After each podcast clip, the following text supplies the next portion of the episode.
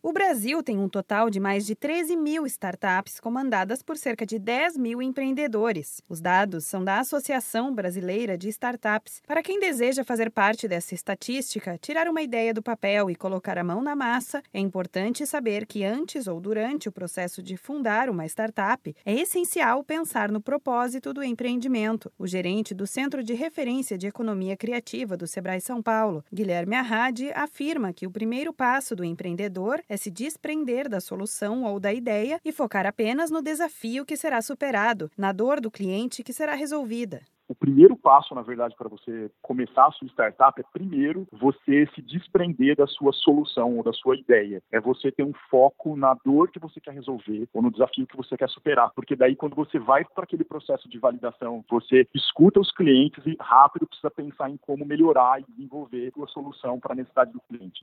Para organizar o processo, o especialista define algumas etapas importantes para a criação de uma startup. A primeira é ter a mente aberta para focar no cliente e na solução que será oferecida. Depois, passar pelo processo de conhecimento deste cliente e implementar as melhorias necessárias. Para desenvolver o produto, é preciso ter uma equipe complementar que consiga atingir as expectativas do que foi planejado. Com o produto desenvolvido, é hora de evoluir para que outros desafios possam ser alcançados. A última etapa é saber definir o momento momento de buscar investimento para o negócio. É preciso reconhecer quem vai agregar não só com capital, mas com conexões e experiências para a empresa. De todos os passos, Guilherme Arrade alerta que o que precisa de atenção é a parte de validação da ideia. Cerca de 70% das ideias mudam no primeiro contato com o cliente. São negócios de tecnologia que são endereçados, são realmente muito focados no cliente. Então, antes de você começar a executar a sua ideia, você precisa validar se ela realmente vai atender a uma necessidade ou uma dor de um cliente. Então, as startups, inclusive, têm processos de inovação para agilizar esse entendimento das necessidades dos clientes.